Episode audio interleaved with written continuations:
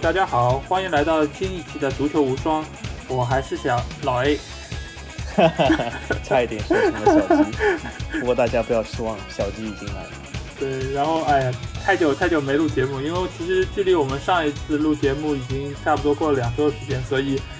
一上来就有点打磕巴，这个 实在是不好意思。呃，其实我们这两周时间来，因为说德甲联赛重开嘛，所以其实我们现在主要的关注点也都是在德甲联赛。后就是在上周的周中，其实也进行了一轮本轮的德甲联赛。中间有一场重头戏，就是德国的国家德比，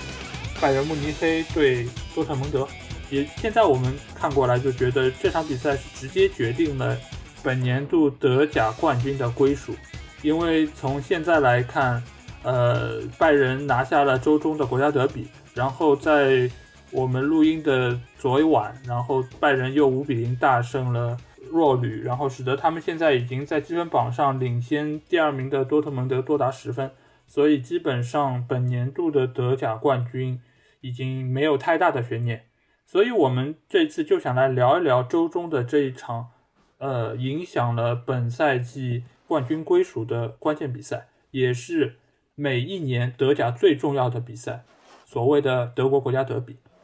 对对，然后呢，这个国德国的国家德比其实历史还蛮悠久的，而且现在的这个形势呢，就是为什么它是可以影响这个联赛进程呢？就是我们可以看这赛季德甲积分榜其实蛮典型的，和前几个赛季都差不多，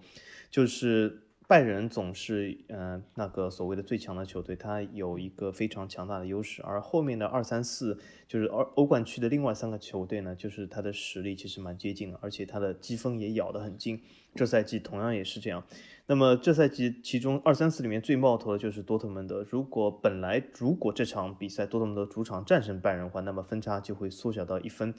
可惜的就是现在多特蒙德他是一个非常依赖主场优势的球队，所以他。这一次没有拿下拜仁，所以被领先优势就是他拉开到了七分。然后昨昨晚呢，拜仁又是先赛一场，所以已经拉开到了十分。不过幸好呢，多特蒙德这一轮呢是对帕德伯恩，我觉得拿下的可能性还是蛮大的。对，所以估计能够拉回到七分的差距。但是七分的差距其实也没有什么很大的帮助，因为联赛只剩下五轮，最高只能积到十五分。所以其中拜仁除非要被打败一半的比赛，这基本是不可能的。所以说。呃，在这个时刻，我只能恭祝拜仁获得了本年度的德甲冠军沙拉盘。嗯，呃，其实我们也可以由这场比赛来说一说，近期其实也有很多议论到，就因为是空场比赛，所以使得主场优势荡然无存，反而从现在我们做了一个小小的统计，就是到目前为止，就截止到昨天晚上，一共是打了三十三场比赛，其中主场获胜的比赛只有七场。就是说百分比只有到百分之二十一，其实可见就是这个空场比赛对于主队，其实我觉得不要说是有优势，反而我觉得现在来看是劣势更大一些，因为你看客场获胜的队伍，呃，比赛已经是达到了十六场，差不多是一一倍多。呃，那小金，你觉得这个情况为什么会是这样一个结果呢？我觉得首先就是球迷不在场的情况下，或许就是有些球队他比较依赖主场的球队，比如说多特蒙德、沙尔克林斯这种主场很强悍的球队，他或许会觉得很怪，因为这些球队的主场曾经就是非常的热闹，非常的就是这个气势磅礴。现在就是说换成了这种比赛里面的这个现场的录音，就是球迷的呼喊声成了呃广播喇叭里放出来声音，总是会有些奇怪。然后呢，另一个呢，其实也说明了就是说。德甲各个球场的比赛的场地的质量都是还是比较标准统一化的，也就是说在场地上没有很大的分差，它的球场的尺寸也是非常标准化的。就因为有些联赛的有些球队，它的球场尺寸是根据足国际足联的标准，最大和最小是。有一个比较大的好几米的差距，所以说它的球场大小还是有差距。但德甲在这里是比较标准化的，所以进一步缩小了主客场里面的这个差别。那么随着空场比赛来说，就是说主场的优势更加减少。但是呢，这也不能就是说，就是说，呃，就导致的主场的胜率是完全低于客场比赛胜率。但其中究竟是什么原因，其实在这个阶段也很难说。我们等另外三个联赛，就是英超、意甲、西甲复赛以后，看看。他们是不是也会发生同样的事？或许可以再更多的分析。现在因为是德甲单独的情况，也不好说。我觉得，呃，对，因为我其实也看了一下，就是复赛之前的那些比赛，差不多就是每一轮至少主场球队能够拿到三场胜利。其实有个别的轮次，其实甚至于是拿到了五场胜利。可以很显然的看到，确实是控场比赛对于主队的那个优势真的是完全的耗尽。然后在这个层面上，我其实我有一个小小想法，就是说有可能是客队来到了这里，尽管他们。知道是控场比赛，但是他们其实还是把自己作为了一个客队来到这边来打比赛，所以他们在心态上可能是更放松和更没有负担的一方，所以在这个层面上，可能客队的成绩会更加好一点。所以我觉得在这方面，没准是是这个原因。当然，我们可以从其他几个联赛，因为现在我们知道是意甲和西甲会比较早的就开始，然后应该是在六月十一号。那一个周末，个呃，意甲是二十，开始，对对对，意呃，西甲是最早，对对对，然后意甲是二十号，应该差不多和英超是差不多时间，因为英超它其实是十七号就开始嘛，但那是周中的两场补赛，然后他们大规模的联赛也是从六月二十号这个周末开始，所以到那个时候我们大家可以看一下，呃，其他几个联赛的复赛情况，因为其实各家联赛他们其实本身对于主场的依赖程度也不是那么一样。所以在那个时候，我们可以再结合这几个不同的联赛的数据，再来进行一下分析。对对，所以到时我们可以看一下这是不是一个普遍现象。嗯，好，那我们就回到周中的这一场国家德比，我们先来回顾一下这场比赛吧，因为因为也有很多朋友可能并没有看，呃，这场比赛之前就是双方的近十次交锋，多特蒙德是三胜一平六负，其实是处在一个劣势。嗯，最近的六场德甲里面，其实多特也输了五场，所以其实，在赛前，多特就并不是被更看好的一方，即便他们可能是在威斯特法伦打的这场比赛，但其实从赛前从各方面的数据来看，也都是更倾向于看好拜仁慕尼黑。我觉得这场比赛基本就是双方各自展现出了自己应有的水平，然后拜仁技术性击倒多特。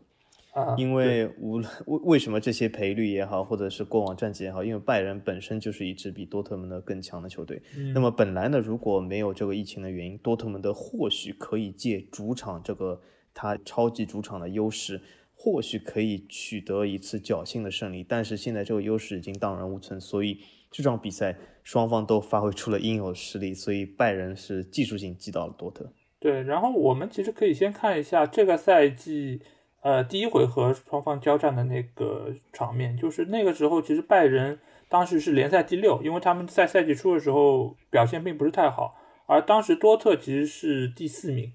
在那场比赛中，拜仁是主场四比零大胜了多特，然后莱万是梅开二度。借这场比赛，其实拜仁就慢慢的走出了他们低迷的那个状态。所以这场比赛本来我觉得应该是多特蒙德回到主场之后是想要，不管是从拿冠军的层面，还是从复仇第一回合的比赛，我觉得他们也都是想要在这场比赛中，呃，能够完成复仇。那我们来看一下这场比赛，因为呃，在这场比赛开始之前，拜仁是四分领先嘛，所以说他们就是说相对来说占占据主动，然后心态心态好一点。对对对对对，然后多特这一块的话，就是桑乔还是替补。然后拜仁是第二个，是因伤缺阵。然后我们看比赛这块层面上来说，其实从主要的一些数据来看，都是拜仁会占据优势。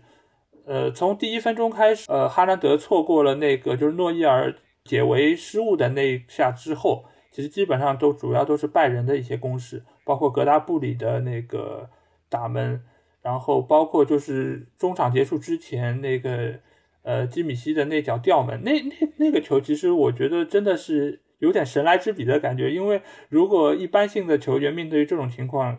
而且在禁区里面有这么多人包夹的情况下，我觉得采取吊门真的还是一个很很大胆的一个一个做法。对，那个进球是一个侥幸的进球，对，但是整场比赛拜仁的优势不是是一个绝对性的优势，也就是如果那个侥幸进球没有，如果这场比赛打平的话，其实是多特蒙德运气非常的好，嗯，但是就是很明显，就是这这场比赛双方的运气也差不多，所以就实力体现出来了。所以说，这个这个进球本身的确是有侥幸的成分，但是呃整场比赛就是说多特蒙德他的确是没有，几几几乎没有很好的赢的机会，因为这两个球队在某种程度上其实风格还蛮像的，就是有很多对位的球员，他风格都很像。也就是说，这场比赛是检验双方球员的那个一个水准。当然，我不能说通过一场比赛来判断一个球员的水平高低，但是基本是一个强强对话，检验出双方球员。这次比如说是莱万对哈兰德，还有哈基米阿什勒夫，就是对那个。呃，阿方索戴维斯，所以说他是很多爆点球员都是基本是对位了，但是就是拜仁基本就显示出了他棋高一轴的这个能力。哎，那你觉得下半场那个哈兰德那脚射门打在博阿滕手上出底线，这个没有判点球这件事情，你觉得是裁判的误判吗？还是你你觉得这个球确实是判点就有点勉强？我我觉得，那首那从两方面来看。这这个我想好好说一下，就是说从现有的足球规则的情况下，我觉得这是一个裁判的误误判，而且现在因为 VAR 的关系没有，对吗？这个疫情期间，所以说这个是漏判了。多特蒙德或许可以打成一比一平，但是也只是就是把拜仁的夺冠延后了一点点而已，所以说这并不是一个致命性的东西。但是呢。如果从广义的角度来说，我觉得这不是一个误判。为什么呢？因为我其实对呃好几年前从呃那时国际足联这个规则改动开始，我就一直对这个所谓手球的判决非常不满意。这次比如说我我举个例子来说，呃北伦敦双雄之一的热刺，热刺去年对利物浦欧冠决赛第一个手球，我觉得这个判点球，当然了，从规则上来讲是可以的，我同意，但是。从整个足球运动的来讲，我觉得这个实在是，实在是怎么说呢？太就是牵强了。我认为点球这种东西，它是有一个致命性的效果。所以说手球不手球，我觉得判罚的标准不应该是说根据他手张开是不是扩大了身体的防守面积，应该是看他这个手球是故意的还是不故意的情况下来判。就很多时候，现在你们看，我我们在看这个比赛的时候，经常性就是。对方攻入禁区的时候，后卫都把双手叉腰或者双手放在身背后，就是为了防止有这样的机会产生。但有的时候人要失去平衡，或者那那个就是热刺那个西索科正在指挥全队那个进行禁区内站位的时候，球打上来了，他完全是一个被动的行为。这种行为下判罚点球，或者是有的时候一球一下子过来，球员下意识的用手。去趟住自己的头部或者胸部的时候，这个时候虽然是的确说是间接的，或者是扩大了这个防守面积，但我认为判点球这个是牵强的。嗯，嗯，但这个事情我我我觉得我的看法跟你可能不太一样，因为我觉得既然是一个规则，那肯定会有一个比较明确的标准在那边，但是。呃，你因为主观还是客观，你是有意的还是无心的，这个事情其实裁判很难去辨别，所以所以尤其是在电光火石之间，我觉得即便是有了 VAR 的慢动作回放，其实这个裁量权其实也很模糊，所以你如果说是要判点球这么一个很严重的一个严重影响比赛结果的一个行为，我觉得是需要有一套比较明晰的标准。呃，而且你说，如果说是为了保持平衡，所没有，就是说把手张开，但是你只要是影响到了球的运行轨迹，就比如说我这个球直接一脚就能就能射进去了，然后你你那个手在那边，你可能没有动，你就放在那边，你影响到了球的运行轨迹，球没有进，那这个球其实就是应该判点球的，对吧？或者说我这个球可能传过去，那里的球员包抄上来就空门了，那你你这个为了维持平衡，然后手碰到了，然后影响这个球的轨迹。那其实我觉得这个判点球，我觉得没无可厚非。其实我觉得比较会比较引起争议的，其实就是类似于那种你其实已经很贴近身体，然后球没有张开，或者说有时候其实就是就像这个球，它就是打到了手肘上。这个其实你说，呃，你如果说是只你要打到手上，或者说是臂上，那可能我觉得还还还情有可原一些。但这个球你说打在手肘上，它其实可能就。不是那么，就是说，你就算是故意，也也很难用这个位置去影响进球。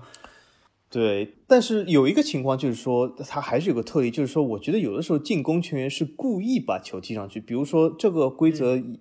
那个第一个有名点球就是世界杯上意大利那个好像是巴乔对这个球是故意踢向对方的手，对对方手其实也没有真的要扩大防守范围。嗯，那个时候因为还没有流行，就是说手是放在身体背后，他手只是非常自然的张开。但我觉得巴乔是故意踢到他身上。呃，这个球我觉得是这么理解，因为那场比赛我看了，就是二比二打平智利的那场比赛。但是因为当时其实对于手球或者说是以这种形式造成的手球，其实没有一个很明确的规定在那边。如果当时就有现在这种规定，我相信那个防守球员一定会把嗯把手背背到后面。对，对所以当时其实就是因为标准不统一，所以巴乔这个球他判了，而有的比赛他可能就没有判，对吧？所以现在来说，国际足联才会把这条加到那个规则里面。那既然这个东西已经成为一个明确的规则，那你也看到现在大多数球员都很都很严格的遵守这么一个对一个情况。那既然你现在已经很很明确的知道了，那就应该照着做嘛。所以这个时候再再有手球，那被判其实只能只能自己认罚嘛。所以这个这这个看来多特蒙德应该是一比一。对对，所以这个我对于这个球作为一个中立球迷来说，我觉得是确实是应该有一个点球的。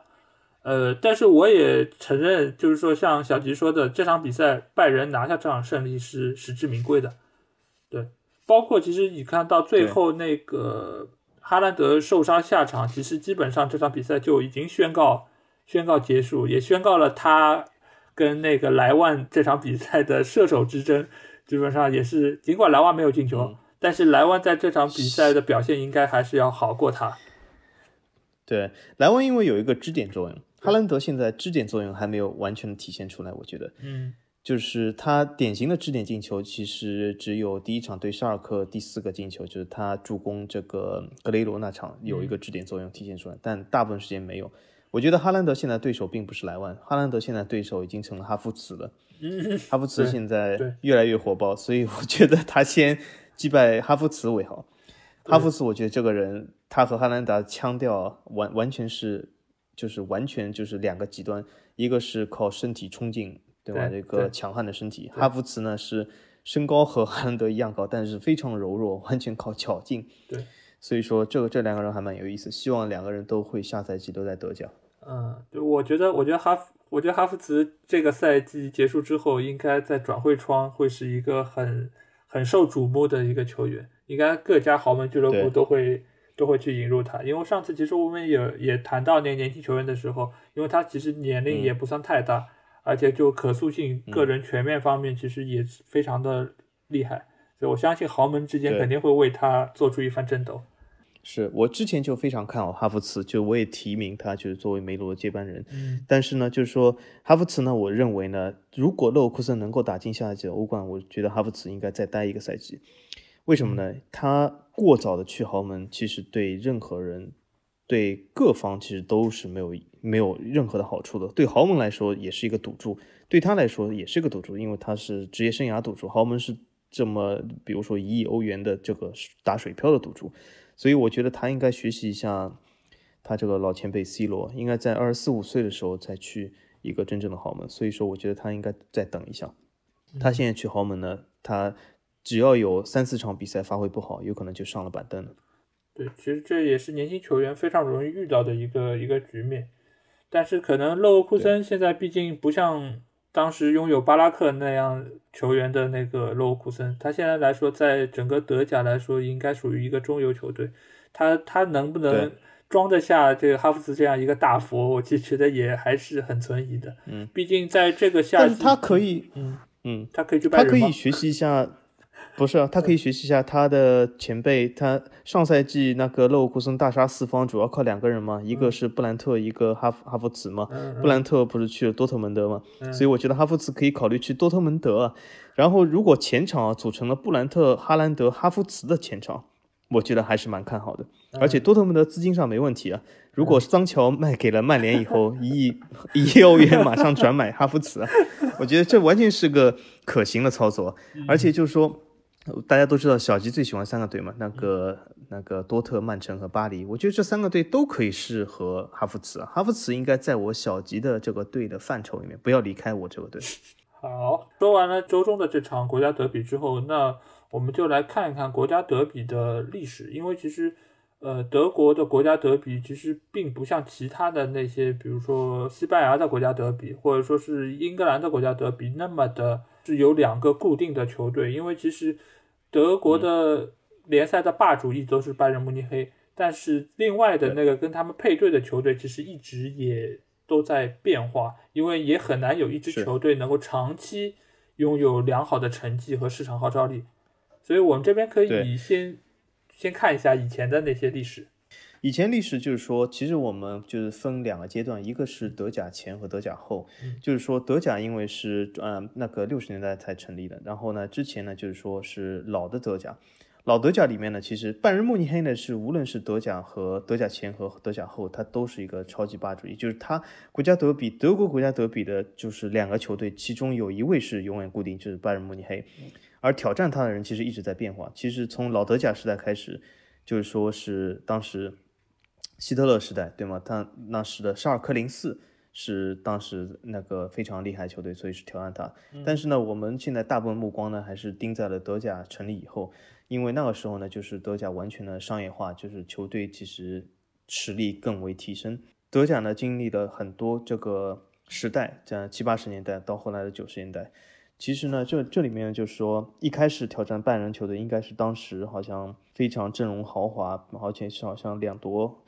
欧联的，呃，那个门兴格拉德巴赫，对吗？但是当这个时候呢，我我先要指出一下，就很多球迷会讲，哦，好像两夺欧联不是什么了不起的东西，塞维利亚都已经三夺四夺了，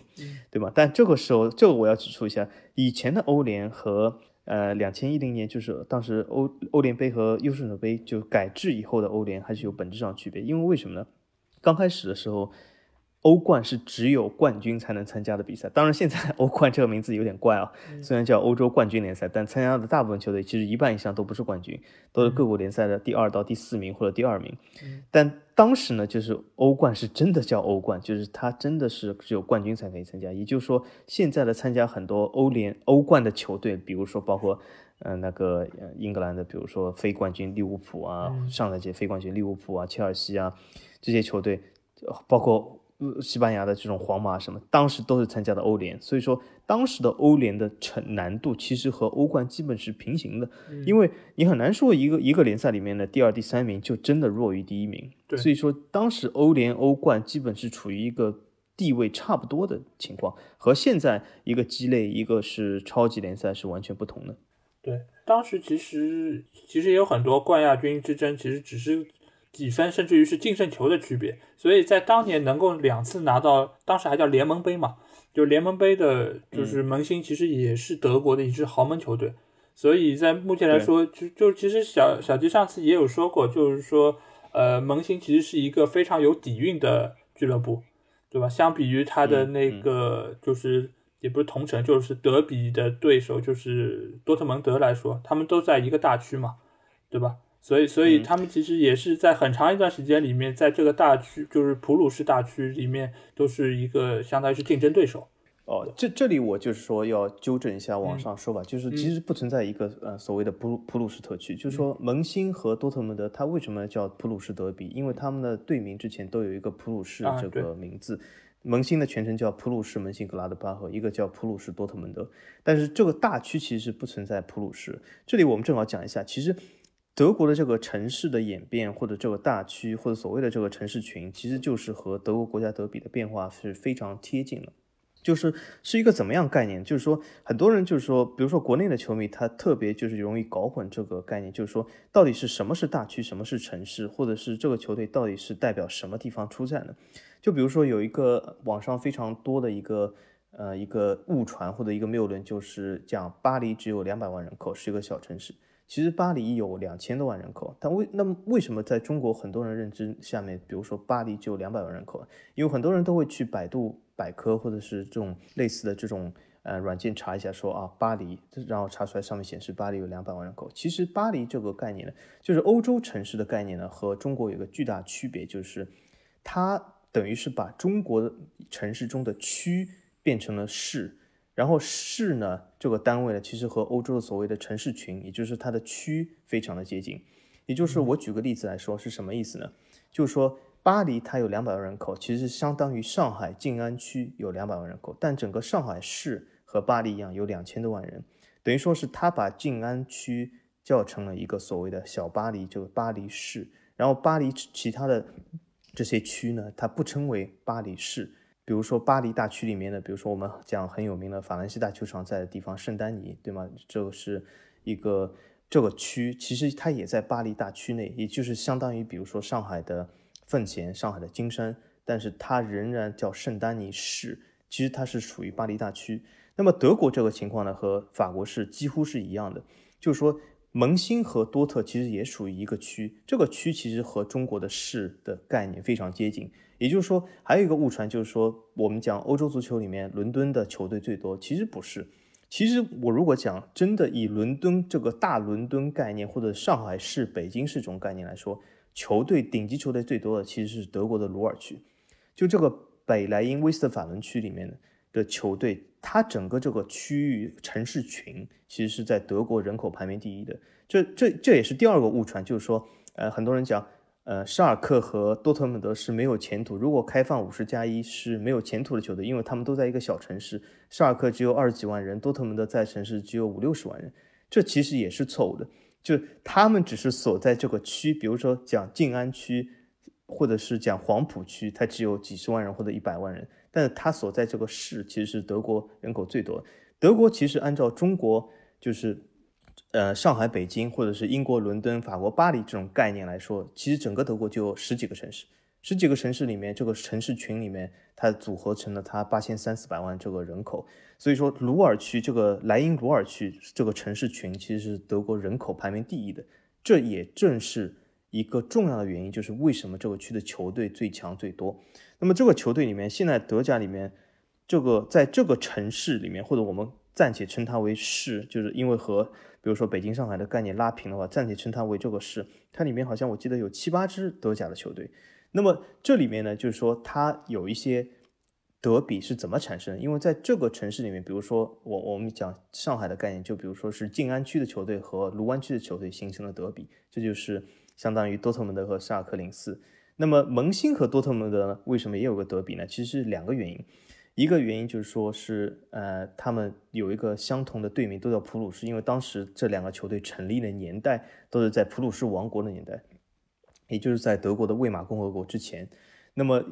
所以他们都叫普鲁士，当时是一个非常流行的名字。还有一个原因就是，其实地理位置上，蒙辛离多特蒙德更近。这这两个地，这两个其实都是大区里，比如说蒙辛和多特多特蒙德是属于科隆市，蒙辛呢是属于杜塞尔多夫市。其实这两个更接近。那么沙尔克这个那个盖尔森基辛呢，也是属于杜塞尔多夫，可是会比蒙辛更远一点。所以说这个就形成了他们这个城市里面就也不是城市，就是这些区里面的这些所谓的德比，就是这样形成的。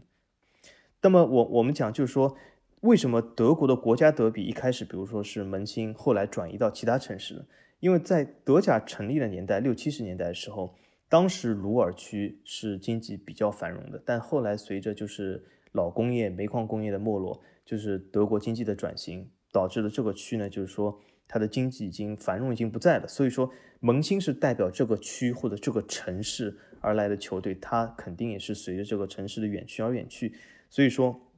后来德国德国国家德比就转成了到八十年代的时候就转成了。所谓的现在比较流行的，就是南大王、北大王，就是转去了德国另外一个城市群，就汉堡城市群。其实这个汉堡城市群它也有不少球队，但是它就是说，其中有一个比较著名的就是汉堡。嗯，对，因为其实从地理上来看，就是呃，拜仁慕尼黑所在的地区，它其实就是在比较靠德国的南边，而汉堡其实已经是在德国最北部的一个城市，所以说在当时其实。呃，因为在七十年代末八十年代的时候，汉堡它其实实力是非常强的，它有那个就是以前纽卡的教练就凯文基冈，就是其实凯文基冈当年在做球员的时候，他其实是拿过两届金球奖的，所以在当时拥有凯文基冈的汉堡队，其实在在那几年来其实是拿了三次联赛冠军，还有一届的冠军杯，对吧？当时的冠军杯其实就是小吉说的真正的冠军参加的冠军杯，对。所以说，在当时他所获得的战绩，其实是可以跟拜仁慕尼黑分庭抗礼的。是的，是的。当时而且汉堡它怎么说呢？它的崛起其实它第一个德比对手其实是同为北部城市的不莱梅，就是不莱梅也是个德国北部城，但不莱梅的城市规模，无论是规模也好，比如说人口或者是它的里面的收入也好，都是差于汉堡，所以汉堡基本是北部的代表。那么德国总体呢，北部是不如南部的，所以说这也导致了在国家德比期间，就是就算是德国的经济重心从西部的鲁尔转移了，然后转移的其实。很遗憾是，并不是转移到北部的汉堡，而是转移到更进一步转移到南部。因为南部它其实也有两个豪门球队，一个是慕尼黑，一个是同样是南部的斯图加特。这两个其实也是传统的豪门球队，因为他们是在传统上代表德国经济发的最发达的地方。包括同样是中南部城市法兰克福，就是这三个地方一直是德国就是经济最发达的地方。但是它的经济重心也从工业鲁尔转入了南部，进一步转入南部，就成为了一个这种所谓的商业发达的地方。那么北部的汉堡和不来梅呢？传统的港口和靠北的城市呢？就是它其实也没有得到很大的好处，但是它的人口基础还在，所以形成了南北的这第一次对抗。然后后来呢？其实汉堡起起伏伏，汉堡这个球队呢，其实。他也没有，就是说，在八十年代以后呢，也没有立住脚，就是他甚至在上个赛季也降级了，嗯，所以说他就是也没有立住脚。其实对拜仁也没有形成非常大的挑战。其实我们看，如果看历史上七八十年代，蒙辛和汉堡对拜仁形成挑战，其实也基本是昙花一现，和现在的多特蒙德的形式呢还是蛮像。因为因为汉堡之后呢。拜仁其实所谓的国家德比，其实有短期的非常短暂的一个易主，就是说到了千年老二勒沃库森手里。嗯，可是勒沃库森呢，对拜仁的挑战也是非常的小。所以说，而那但勒沃库森呢，其实呢，又是回到鲁尔区，就就这鲁尔区的球队有特别的多，就包括了多特蒙德、勒沃库森、沙尔克林斯、蒙辛格拉德巴赫、科隆，那个包括现在是副班长帕帕德伯恩都是鲁尔区。包括我们以前，呃，好像球迷很熟悉，上海球迷比较熟悉那个谢晖在的亚琛球队，亚琛队也在鲁尔区，所以说这个这个这个城市或者这个这个区的球队是相当多。那么，也就是这个足德国足球那个另一个中心呢，又其实移到了西部，因为这他们的人口还是相当多，所以说呢，就是当时呢又演演变到了多特蒙德这一侧，就等于多特蒙德，我觉得崛起基本是在。九十年代的时时候，差不多崛起。当时他也拿了一个冠军杯嘛。呃，对。然后说到这个时期的多特蒙德，其实我觉得有一个人一定要提一提，那就是他当时的主教练希斯菲尔德。因为就是在希斯菲尔德的带领下，然后使得多特蒙德可以重新开始崛起。因为当初其实是在他的带领下，然后多特蒙德先拿了德国杯。因为在这之前，他其实已经有二十三年没有拿过任何冠军。呃，他来了之后，就是说，因为是借助当时九零年德国拿世界杯的一个契机嘛，所以说他在那个，呃，在那个时候，他其实买入了几个核心的球员。其实现在来看，你就可以看到，其实也是当时国德国国家队的核心球员，就是呃安德里亚斯·穆勒，还有那个科勒尔、个萨姆尔，还有里德尔这几个球队，其实也是当年就是说，呃，他们到后来九六年拿了德国拿了欧洲杯。然后的那些主力球员，尤其是他那个中场的萨姆尔，后来其实也做过多特蒙德的主教练，应该是他，他好像是世界足球先生。对对对，他其实当年就是说在那支德国队里面，其实是一个定海神针的作用。他应该踢的是后腰吧，我还没记错。其实他其实就是掌控了整个球队的运转、防守端、进攻端。是踢萨姆尔是踢自由人，当时因为呢，就是德国有一个特。特有的战术，就其他国家其实没有很大的采用，就是一个自由人的战术。嗯嗯呃，所以说在那个球队里面，就由希斯菲尔德这扶持起来了一批年轻的，然后有实力的球员，包括到最后，呃，就是说九五九六年是拿了两届的德甲冠军，在九七年的欧洲杯又是三比一。其实当时我觉得那场比赛，因为其实我们。我是看了的，当时的那个他的对手尤文图斯其实是在在赢面上看上去是更强的，因为他是有有齐达内、有德尚、有维埃里和皮耶罗的一个就意甲豪门嘛。对。但当初但是鼎盛时期。对对对 对。所以在那场比赛，其实，在赛前大家都是更看好尤文图斯能够夺冠的，但是没有想到最后三比一就就就被战胜了。对，而且我给大家就是听众一个年纪轻的听众就介绍一下就。不要以为当时的意甲是现在的意甲，当时的意甲是他的小世界杯时代，对，是他的鼎盛中的鼎盛。那老 A，你觉得当时的意甲的统治力高，还是现在英超的统治力高？我觉得是当初的意甲吧，因为我觉得、对因为当初的意甲真的，我觉得可能是世界上最好的球员有百分之六七十都集中在意大利，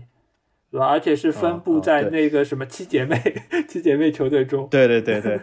所以就是现在的年轻球迷，你要考虑一下，就当时的比现在英超统治力还高的一个超级小世界杯的冠军里，而且是小世界杯里面的统治型球队的尤文图斯被多特蒙德击败，甚至不是一个德国统治型球队。嗯，对，而且那场比赛我印象最深的就是一个年轻人叫拉尔斯里肯，对吧？然后他对替补上场没有多久就一脚吊射，彻底杀死了比赛。那场比赛就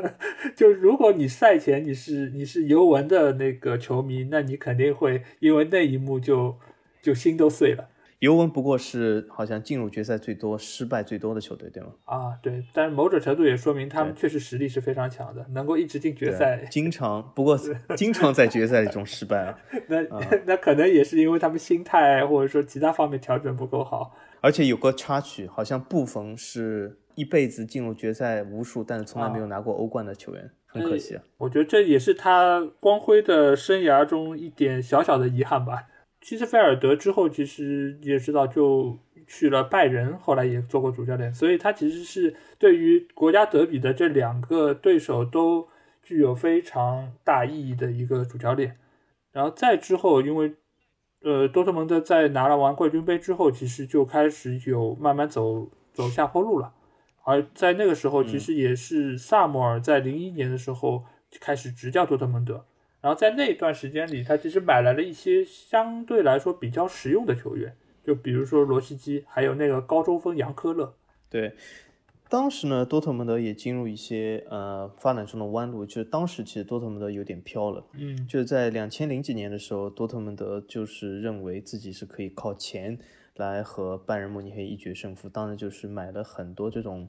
呃，用花了大价钱、高工资买了很多这样的球员，可是后来就是球队的财政基本支撑不住，就是说差点破产，呃，危危险到球员甚至不知道第二天还能不能来训练场训练，就是这个时候呢，就是多特蒙德就是基本是到了一个非常危险的境遇。后来呢，就是他通过呢，就是重新从联赛中以这种小球队的姿态来重新就是生存，以生存为主。后来呢，经过基本十年的蛰伏，随着就是那个克洛普的到来，就是重新崛起。对哦，也因为克洛普来到了球队，使得多特蒙德又迎来了第二个高峰。他因为是注重就是使用年轻球员，他的打法又特别的赏心悦目，所以也在这个时间段，不不管是球队的成绩，还是说对于球迷的吸引力，其实多特蒙德都在一个迅速迅速的一个扩张的过程中。而且在这么多年来，在克洛普带队下，你说他是重新拿到了德甲冠军，还赛季拿到八十一分，创下德甲积分纪录，包括他的进球数也是非常的多。在这个层面上，其实说在那个阶段，因为那个时候其实拜仁的成绩反而是相对来说比较糟糕的一个时期，所以说在那个期阶段，多特蒙德是当之无愧的德甲霸主，所以也会重新又有人把国家德比的这个概念给给拿出来说，而且把多特蒙德放到了拜仁对面的这个位置。嗯，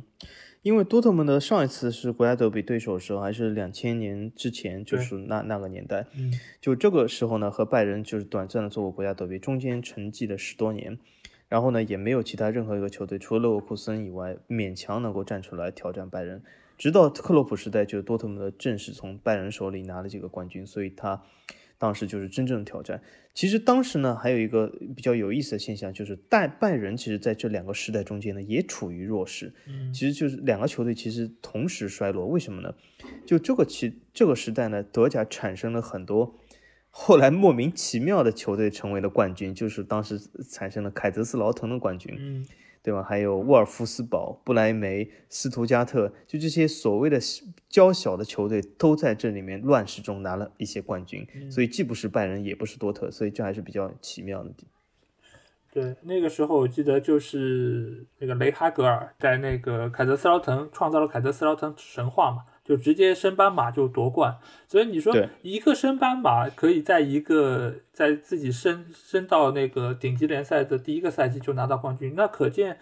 那个整个联赛的水平或者说是那些强队，其实都是处在一个打盹的阶段，有点像莱斯特拿拿冠军的那一个赛季，对吧？呃，我觉得最像的是北伦敦双雄之一的热刺，好像热刺那个六十年的冠军就是刚升上来，后来拿了个冠军。那那个实在太久远，我们估计都上古时代，对对对，上古时代都没有见证过这么一个神奇的时刻。但凯泽斯劳滕那个神话确实我们是是经历过的，所以我们也能够知道当初的拜仁肯定也是处在一个很很混乱的阶段。然后再之后，其实其实拜仁引入了那个瓜迪奥拉之后。其实就整个球队又又提升了他的实力，一直打到现在。尽管瓜迪奥拉离开球队也已经非常多年，但其实他打造的那个阵容，包括他整个打法，其实到现在来说，就主力阵容而言，其实现在还有非常多的球员在队内效力。而且我们也可以看到，就是说像这种主流的联赛，五大联赛也好，其实他。打造一个国家德比的概念是非常重要的，因为这个不管从那个话题性来说，还是从它的市场性来说，我觉得都是一个非常重要的一个举措。因为你即便是在法甲这么一个一个大巴黎独大的一个年代，其实以前也有它跟马赛的所谓法国国家德比。对，现在现在也也有，现在法甲呢是有两个版本，就是。球队呢各自号称自己的比赛是国家德比，马赛是号称自己和大巴黎是国家德比，里昂也号称自己和大巴黎是国家德比。对，因为其实这个是他们不从市场考量来说，确实是需要这么一个概念。但是至于是哪些俱乐部能够真正的代表这个国家成为这个国家联赛的德比，那首先你就是在成绩方面一定是要有非常强的说服力。但这点来说，其实为什么德甲之前这么多年都没有，只是因为拜仁的那个对手，又用成绩上面来说，他们不够强。嗯，其实还有一个原因就是，我这里跟德大家就剖析一下，其实还有一个非常重要的原因就是，我们大家看一下各国的德德国家德比，其实这里面都有一些所谓的仇恨，所谓的这种不和谐的这种这种，就也就是对对方的这种仇恨感在里面，所以说它会形成一个非常。热的这种这种或者是非常一个刺激的这个现场气氛，比如说皇马和巴萨，大家都知道西班牙历史上就是弗朗哥时代对巴塞罗那这种地方的就是政治上的原因，对吗？就是是有一种国家德比。那么德国呢？其实不知道大家知不知道，其实拜仁和多特是两家关系非常好的俱乐部。嗯，他们呢就是 CEO 和领导人都是朋友，就是说，所以说我觉得这有可能也是因为。拜仁和多特，他不能就是成为一个非常火爆的德比，也也或许在这里，就是他们两家俱乐部其实是非常友好的俱乐部，是这样的一个现实中的关系。说到这个，我反而觉得就是其实曼联和利物浦之间的矛盾，就所谓的那种火爆的气氛，其实我觉得也是在这么多年来慢慢慢慢被媒体也好，或者说各界的那些宣传所带过去的。其实你说就。就我觉得，作为德比对手，反而应该是，比如说埃弗顿跟利物浦，或者说是曼联跟曼城。我觉得这点来说，可能是矛盾应该会更激化一些。但是现在来看，好像因为之前其实也有过一个讨论嘛，就是说，假如曼城和利物浦必须有一个队伍要夺冠，那曼联会支持谁？谁夺冠的会高一点？但最后票选结果是，大家好像更希望曼城夺冠。所以，所以我觉得哦，更希望曼城夺冠。对对对对。那那我想问一下，嗯，曼联的最最憎恨的对手是曼城、利物浦还是阿森纳呢？应该是利物浦。那应该是利物浦，因为之前其实，哎呀，我我其实我回头应该不是阿森纳，因为我上次看到过一个一个表格，就是各队最讨厌的呃俱乐部。对，其实曼联在反而不是阿森纳的，嗯，就是那个叫什么，曼联那边其实是利物浦、曼城，后面好像是嗯。阿森纳还是切尔西，反正是这几个，他好像每个俱乐部是排了四五个，有些我已经因为以前嗯哦，我范尼时代不是阿森纳和曼联非常的火爆嘛，比赛经常要打架的嘛。呃，对，但是这个只是因为要争冠嘛。但其实我想起来了，曼联的那个表上其实还有一个球队是利兹联，对啊，因为都是北方，对，所以所以其其实他们最讨厌一支球队其实是会有多种因素，一个是可能以前争冠的对手，有些可能就是在大家一个大区里面。因为我其实你你刚才提到这个大区的概念，我其实觉得可能用我们国家的省的概念可能更合适一点。对吧？因为它其实在不是不是嗯，它的大区要比省省小很多。它的大区其实其实和欧洲大区最接近的概念还是中国的直辖市，因为它的大区面积就是和直呃，辖市我们因为差不了多少，它国家本来就小嘛，但我就说它对对对一个大区其实就是下面包含了很多个城市，然后每个城市都有自己的俱乐部。还是比省的概念。就比如说，我举嗯个非常明显的例子，其实多特蒙德和沙尔克的关系，嗯并不是两个城市关系，而是托特纳姆和阿森纳的关系，只是哦伦敦的两个区，啊，它是这样的。比如说，其实呢，曼彻斯特呢和这这倒和曼彻斯特和利物浦不一样，就这两个本来就是两个大城市群，一个是利物浦城市群，一个是曼彻斯特，这这倒的确是没有关系的。但是呢，呃，多特蒙德、沙尔克零四、蒙辛、勒沃库森这些球队呢，其实和伦敦大区的那些球队其实是一样的，就是说它只是在伦敦的不同地方，它的伦敦大伦敦的范围其实也并不比所谓的鲁尔区小多少。嗯，我们在回顾了就是说之前的国家德比，然后和这两支球队之后，呃，我们这边还想就是和大家分享一些就是过往的一些经典的比赛，就是国家德比这两支球队的，就是拜仁和多特之间的比赛，因为其实每一次他们的呃比赛其实都有非常多的话题性。其实我们这边也稍微看了一下以前的一些一些经典。呃，第一场我想说的可能就是上古时代有一场比赛，就是拜仁慕尼黑主场十一比一大胜多特。然后当初的那个就世界杯进球，德国进球最多的球员盖德穆勒，在那场比赛中他一个人进了四个球。那个赛季拜仁夺了冠军，然后多特蒙德降级，这个也是多特在那段时间最灰暗的一个时期。那那个时候应该不能算国家德比对吗？因为当时多特蒙德是个保级球队，对，但是你放到现在，就是这两支球队的那个比赛来说，嗯嗯对然后之后的话，其实、啊，这这这有点像，这有点像曼联以前大胜曼城啊，因为曼城当时也是圣样机球队。啊，对对对，是因为因为当时就是说这两个球队可能不在一个一个档次上。然后之后其实还有一个一场比较经典的比赛，就是九八九九赛季，就是多特主场二比二打平拜仁的这场比赛，就是狮王卡恩，他在那场比赛里面他是飞踹了那个查普伊萨特，然后又又咬了那个瑞士国脚，对对，那个是瑞士国脚。然后之后他又咬了那个赫尔里希的脸，就是他冲着那个赫尔里希怒吼，然后有一个咬他脸的一个动作，然后他还、他还拧了那个穆勒的耳朵。但是这场比赛就是说，卡恩成了这场比赛最最核心的一个一个焦点。还有什么？就是在这场比赛中，因为他做了很多这种粗野的动作之后，多特的球迷就不买账了嘛。他就向那个场内抛了大量的香蕉来侮辱卡恩，但是在卡恩最后时刻，他还扑出了里肯的点球，然 后所以这场比赛真的嗯卡恩嗯。是当之无愧的最佳球员，而且更厉害的是什么？就是他做了这么多粗野的动作之后，他在这场比赛居然没有得牌，他连一张黄牌都没有拿。德甲德甲德甲以前是在九十年代的时候，的确是比较这种粗粗粗犷的性，嗯，这个风格，嗯，嗯，对，然后再之后还有一场比赛，就是零零到零一赛季，多特主场一比一打平拜仁的比赛。那场比赛其实是有史以来国家德比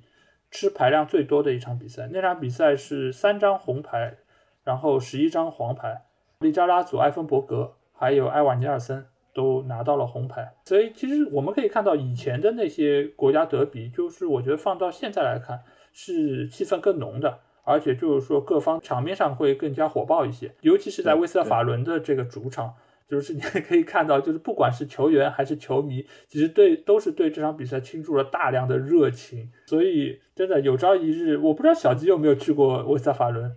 没有 没有，我我会我我挺想去的，就是多特蒙德的，其实我我觉得呢，也其实应该是以拜仁为目标，因为为什么呢？就是德国其实最火爆的德比并不是德国家德比，这就里面的原因非常多，我们其之前也分析了很多，就是他国家德比的对手其实一直在变，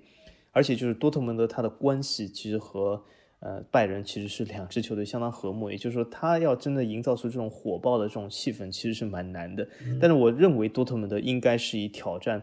拜仁为目标，就是甚至形成以后像皇马、巴萨这样的两极的这种过程，我觉得还是有可能的，因为他所在的这个鲁尔区也是一个人口密集的地方，所以，所以我觉得是可能。我觉得多特蒙德他的目光不能仅仅放在沙尔克零四身上，应该是放在拜仁身上，这是我希望看到的。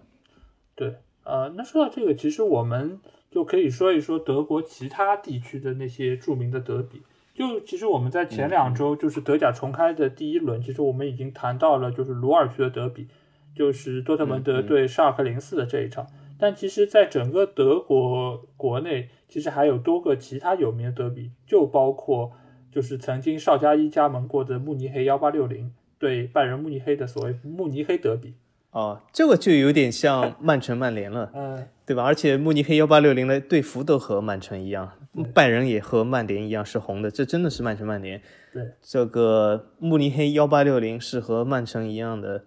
历史上非常有名的升降机球队，就是它起起伏伏，起起伏伏，像一辆电梯一样，永远在升来升去，就这样的球队。而且就是这两支慕尼黑球队用共用的都是一个球场，这个和那个。米兰和国米的情况也是一样的，所以他们的德比在有一度都还是会引起德国国内非常大的一个关注。那个还有一个就是之前说的，就是其实一个纯英语媒体包装出来的德比，就是所谓的普鲁士德比。那是因为蒙辛和多特蒙德凑巧就是名字里面有两个字是一样。其实这两个球队并不是德比，而且这两个球队关系十分的好。就是多特蒙德其实和拜仁和门兴两队的关系都十分的好。和门兴之间的球员交易十分的多，最近的一个例子就是多特蒙德小阿扎尔就是从门兴来的，所以说他们两个也是其实关系非常和睦的两个球队。萌新的德比对手其实是科隆，然后呢，但不过也是在一个区内，所以说这是一个不存在德比。但但我我我今天倒想说一个比较有意思的东西，就是刚才我们说了很多德甲历史都是以西德或者联邦德国。为主，因为当时它经济有压倒性的优势。嗯，随着两德的统一，我们其实可以把目光放到了更远、更东方的一个地方，就是说，除了鲁尔区德比，大家都知道多特对沙尔克，啊啊，一个是矿工，一个是商人，所以形成了最古老的、最火爆的德比。还有一个就国家德比，但是对手一直在换。其实我觉得下一个德比所在的地方有可能是东德内部的，就是所谓的柏林德比，因为柏林联盟。终于升上了德甲，而而且这这两个球队有意思是，柏林赫塔是一个西柏林，也就是说西德的飞地西柏林的球队，而那个柏林联盟呢是前东德社会主义前东德东柏林的球队，所以这两个球队呢其实还蛮火爆，因为一个代表了柏林墙的西侧，一个代表柏林墙的右侧，就是他所谓的东边，所以这两个柏林德比，而且还是这种以前的这个东西德冷战时期的产物，我觉得还蛮有意思的。哎，这两个球队以前他们有打过所谓这种德比的比赛吗？没有，没有呀，以前没有，主要是因为以前首先。上古时代没有，是因为西德联赛和东德联赛不是在一起的。东德的球队，而且是打他有自己的联赛，而且他的球会的名称非常的苏联化，就是他有很多所谓的迪纳摩这样的叫这样名字的球队。对，火车头迪纳摩，比如说莱比锡火车头队，对吗？所以是非常有苏联特征的球队。然后呢，这所以是这两个球队呢是以前没法交手。如果这两个球队以前交手，或者要爆发核战争都有可能，对吗？这是一个柏林墙两边的球队，对吧？这是非常。敏感的，那么后来呢？就是他两个球队，呃，两德统一以后也没有交手，为什么呢？因为两德统一以后呢，这个可以可以简单说一下东德球队的历史，就是两德统统一以后呢，就是东德的联赛并入了西德的各各级联赛，包括德甲。但是呢，东德的球队由于资金的困境，它的发展呢就是非常不好，它的它的就是球队的实力远不如西德。当时其实两德刚统一时期，或者到九十年代、两千年初期，其实东德最强的球队，现在已经是非常低迷的一个球队，就是叫罗斯托克。罗斯托克是一个东德之前的强队，后来呢，就是他他在两德刚统一的时候还是比较强劲的，但后来随着他经济的不行，他没有好的球员，所以就没落了。那么就是现在呢，东德呢有两支球队，倒还都可以，一个是。能够和柏林赫塔扳扳手腕，这次甚至还赢了多特蒙德的这个柏林联盟，是柏林的东德的东德一侧的球队。还有一个东德球队就比较厉害了，这次是在欧冠区内，已经是连续好多年在欧冠区内。莱比锡红牛就是东德球队。对，所以我认为呢，以后呢，那这是我一个纯猜想啊，我觉得以后德国可以多两个德比，一个叫柏林德比，对吗？就是柏林赫塔对柏林联盟，一个是他的红色的生力军，还有一个是现在也有土豪爸爸的柏林赫塔，对吗？我觉得是完全是可以对阵。还有一个呢，我我我倒觉得，抛开我那个多特蒙德球迷的身份啊，我倒觉得以后会有个可以一个很火爆的德比，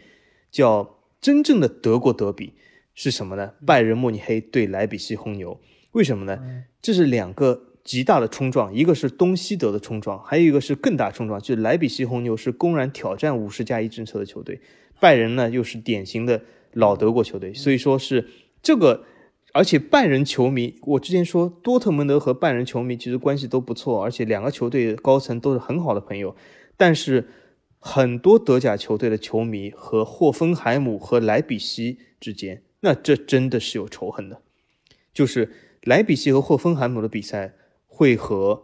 多特和拜仁之间是发生打架斗殴，是会非常大的仇恨的。这次其实，在最近发生了一个，就是拜仁。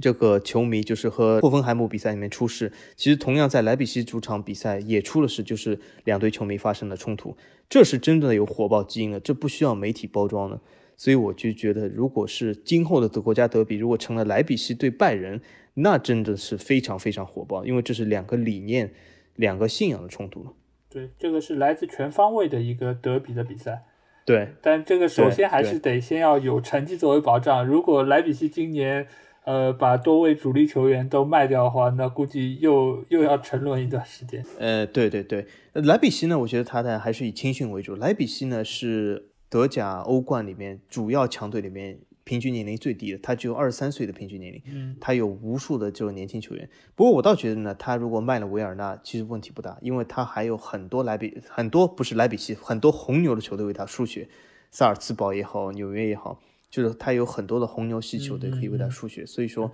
他呢年轻球员特别的多。对，但是我觉得如果说你要是作为一个可以跟拜仁扳扳手腕的一个球队，那你最起码能够保得住自己的一些核心球员。那这个其实就需要他在欧冠上都可能说在持续在德甲上有一个比较好的表现。那这样的话，你说就算是好成像多特蒙德这样的队伍。他也时不时的会被拜仁慕尼黑挖墙脚，然后有一些球队或者说会会把他的球员给买走。那其实呃你是需要最起码你在核心球员这部分是要有一定的稳定性，这样才能够使得整个球队的打法能够更更熟练，或者说能够更有效率。这点上来说，我觉得可能多特蒙德和红牛都是需要在这方面能够再进一步有所提升。是的，是的。那么我们今天这个德甲也基本说到这里。我们要不要借这个老 A 刚刚正好提到的莱比锡一些球员交易来说一下足坛最近的新闻呢？好呀，呃，我们其实可以先说一下，就是其他各个联赛接下去开赛的一个消息。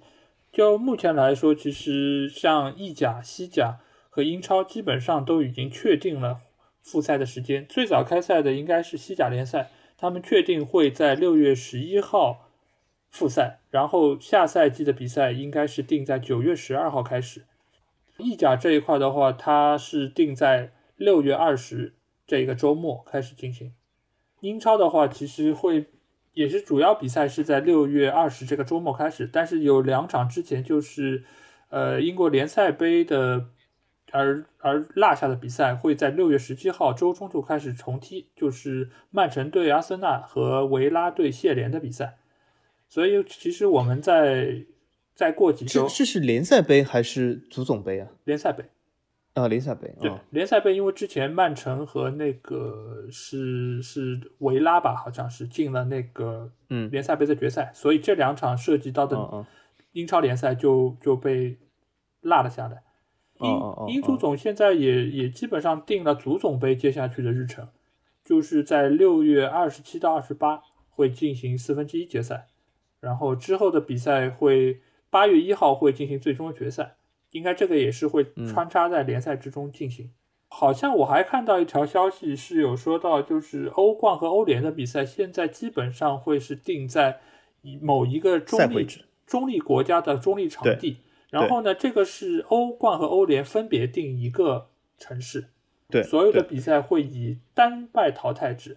就直接一场定胜负。就对，就有点像世界杯、欧洲杯这样。哎，是，就 是而且而而且欧欧足联呢，他是想作为一个弥补，就是说他是呃本来就是今年夏天不是这个时候是欧洲杯嘛，而且欧洲杯这次是有史以来第一次是多城市、多国家、多城市分开主办，所以呢，他想就是因为很多国家这个设施和这种运营都已经做好了，所以他想就是做一些是某种程度上的弥补，也就是说他有可能把这个。放在这些主办原先的准备的主办城市里，然后就进行一个赛会制，就是他分开比赛，就是一场定胜负。我觉得还蛮有意思的。这样如果八月份会会有一个非常大的足球盛宴，还蛮有意思。对，而且而且因为你就是只有一场比赛，这个就使得这偶然性的因素就非常的大。所以在这个层面上，其实有一些可能，呃，类似于像曼城这样没有拿过欧冠的俱乐部，他们肯定会觉得这是一个好的机会。我觉得受益受益最大的应该是巴萨，因为这样巴萨就再也不可能被逆转了。没有，巴萨不然第二个回合永远是要被逆转的。不是，可以想一想苦命的 AC 米兰，对吧？你可能上半场领先了，下半场被逆转的。啊，是是，对对。但是我觉得这这这个还蛮有意思，是蛮有意思。对曼城、巴黎来说都是是个很好机会。是，然后现在目前来说，可能被。提到比较多的场地会是在葡萄牙的里斯本，或者说是德国的一个城市，因为可能是这两个国家相对来说疫情也不是那么严重，他们也会有比较比较好的一个精力可以放在这个方面。而且德甲联赛因为只剩五轮了嘛，因为他们应该很快就会结束这个赛季的比赛，所以他们可能也会有更长的时间来准备欧足联的这些比赛。嗯嗯，也对，而且剩下球队其实已经不多了，嗯，因为有有些球队其实其实已经进入了八强，所以并不多了，嗯，对，但是他可能是需要把之前比如说第二回合还没有踢的那些比赛踢完，先踢，对对，然后再继续进行那个八进四最后的这些比赛，我觉得这个不管怎么像，我觉得对于球迷来说都是一件好消息，毕竟大家都已经在家里停了这么久，度过了。数不清多少个没有足球的周末，所以我们可以期待一下。因为最早的西甲其实十一号就开始了，到现在来看的话，可能也就只有两周的时间，就很快很快，大家都又可以在嗯看到这些比赛。当然，尽管是没有球迷参与，但能够看到这些熟悉的球星，然后重新投入到比赛中，本身就是一件很值得庆幸的事情。这个德甲倒做两个小细节，一个他是在赛场内放了这个球迷的声音，包括嘘声和欢呼声，而且呢，他就是赛场内的这个所谓的这个中心控制这个 DJ 来控制这个，要么是嘘声，就对方进攻是会嘘声，本方进攻会是欢呼声，然后他就还有一个就是他把镜头拉得更近，就是少拍观众席，这样就是说，有其实拜仁对多特这一场有那么几分钟。我还真的以为就是是一场非常普通的联赛，就是球迷都在场。啊，说到这个，我还还蛮像的。说到这个，我想到了前一段时间，就是因为还有一个联赛也重开了嘛，就是韩国足球联赛。当时他们有一个俱乐部，就是在观众席上放了很多的充气人偶，因为有伤风化，然后被韩国足协还罚了钱。我觉得他们这个就做的有点 有有点过，就是人家都是用纸片人，没有想到他是真的是用了充气的人。这些联赛马上都都要重开了，但是相对而言，就是法甲联赛，因为之前已经宣布取消，所以在这段时间里面，其实也有多家的法国俱乐部就是把法甲联盟告上了法庭。其实因为也是严重影响到他们的那个收益，或者说是下个赛季的地位，因为。主要的有几支俱乐部，一个就是图卢兹，还有那个亚眠，还有包括里昂。因为呃，像亚眠这种，它是因为是降级，它直接就要被降到乙级联赛；而里昂的话，它是那个第七名，无缘欧战。其实这都是对这几个俱乐部其实影响是最大的。图卢兹也是降级嘛？就是说，其实呢，我觉得他们的这个立场和英超的沃特福德和西汉姆挺像的。就是西汉姆和沃特福德其实是反对声音负载最大两球队，也是因为他们各自的原因，一个是保级，一个降级这种东西，所以所以说，其实这是会导致这样的原因。但是我觉得，这个和法甲联盟其实关系也不大，这是法国政府规定在九月一号之前不能有大型比赛的这个政府的命令，所以说这和法甲联盟其实也问题不是最大，但我觉得他们胜诉的可能性也是基本是很少，因为这是法甲联盟无法控制的。对那么我觉得我我倒觉得呢，无论复赛也好，不复赛也好，反正各个国家选择最适合自己的这个解决方案就可以了，问题都不是很大。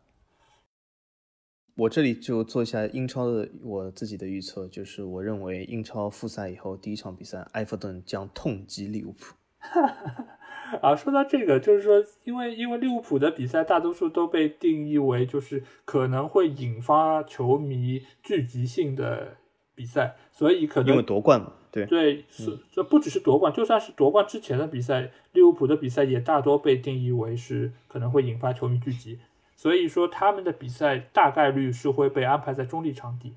嗯，第一场因为就是那个利物浦德比嘛，就是埃弗顿对利物浦。因为其实利物浦之后所有的比赛基本上都被定性为是这样，所以他们可能所有的比赛都会在一个中立场地举行，而且没有球迷。在这样的话，他们颁发奖杯的这个庆祝活动也会显得比较冷清吧，而且又不是在自己的安菲尔德。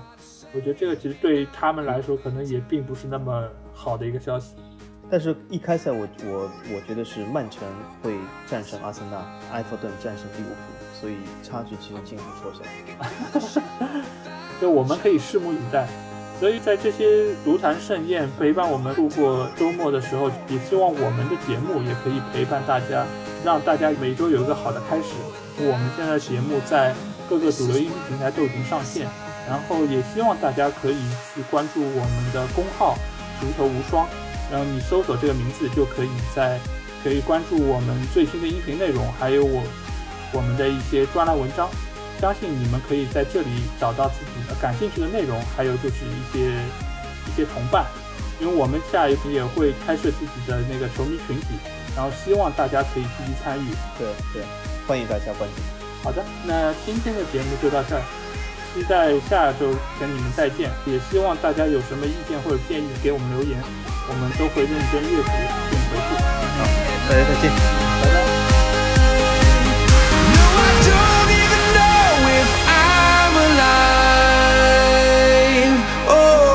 Without you now, this is what it feels like.